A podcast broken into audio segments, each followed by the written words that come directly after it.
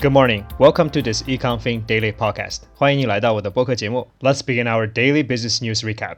让我们开始今天的商业新闻回顾。Good morning. Today is January seventeenth, twenty twenty-two. 今天是二零二二年一月十七日。First, I would like to wish you a happy Monday and have a great work day today to start off the week. 首先，我想预祝你星期一有一个愉快的开始。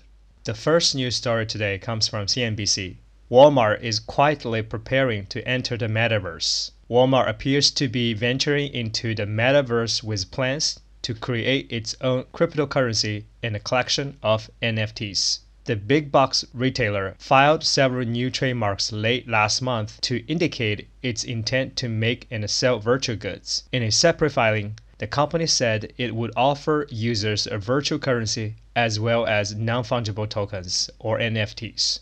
The second piece is published by Forbes. Tsunami waves hit West Coast in Alaska after volcano erupts off Tonga. Tsunami waves have hit the west coast of North America, from California through British Columbia to Alaska, where a tsunami advisory is still in effect. The National Weather Service said Saturday, resulting from the eruption of an undersea volcano near the Pacific island nation of Tonga, sending 2.6 foot waves crushing ashore.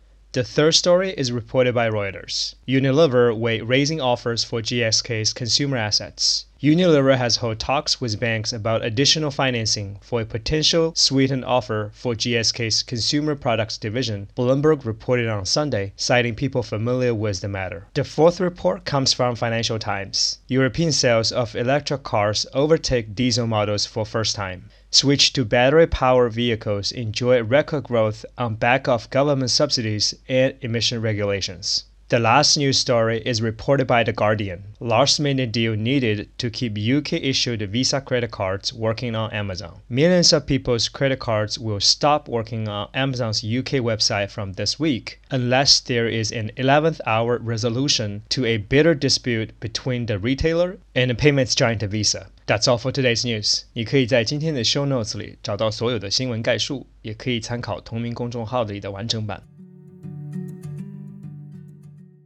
在第二个部分，我们讲解一下今天主要的单词和短语。第一篇新闻里要注意的词是 venture。venture 它的英文解释是 dare to do or say something that may be considered audacious，也就是冒险。但这里呢是指一种尝试性的投资行为。第二篇新闻里要注意的是一个短语 from through to，也就是从哪里到哪里再到哪里的意思。这可以把三个地方连接起来。第三篇新闻里要注意的词是 weigh，weigh，它的英文解释是 find out how heavy someone or something is。这个词的原意呢是指称重，但这里引申为衡量和仔细的考量。第四篇新闻里要注意的词是 subsidy，subsidy，它的英文解释是 a sum of money granted by the government or a public body，也就是政府的资助。这里和普通的 donation、contribution 是有区别的。后面这两个词并不能用于政府的资助。最后一篇新闻里要注意的是一个俗语，叫 eleventh hour。eleventh hour，它的英文解释呢是 the latest possible time before it's too late，也就是所谓的最后关头。这个说法非常常用，希望这些解释能帮助你更好的理解前面的新闻朗读。在第三部分，我们讲解一下今天这些主要的新闻。第一则新闻是有关于沃尔玛的。沃尔玛和其他一些大型企业一样，也开始参与元宇宙的投资。Walmart is entering into the metaverse. It plans to offer cryptocurrency，也就是电子货币和 NFT，也就是元宇宙的资产。第二则新闻呢，则是有关于上周末发生在汤加的 tsunami，也就是海啸。现在呢，海啸的影响呢，已经扩及到了北美，从 California 到 British Columbia 到 Alaska 都受到了海啸的影响。第三则新闻呢，则是有关于公司并购的 Unilever 呢，也就是联合利华。预计提高他们对 GSK，也就是葛兰素史密斯必成的消费品部门的并购价格。Unilever 呢，已经开始和 bankers talking about additional funding sources，也就是额外的融资渠道，来确保他们对 GSK 这个 offer。第四则新闻呢，则是说在欧洲第一次 better car，也就是新能源汽车的销量呢，首次超过了 diesel car，也就是柴油车。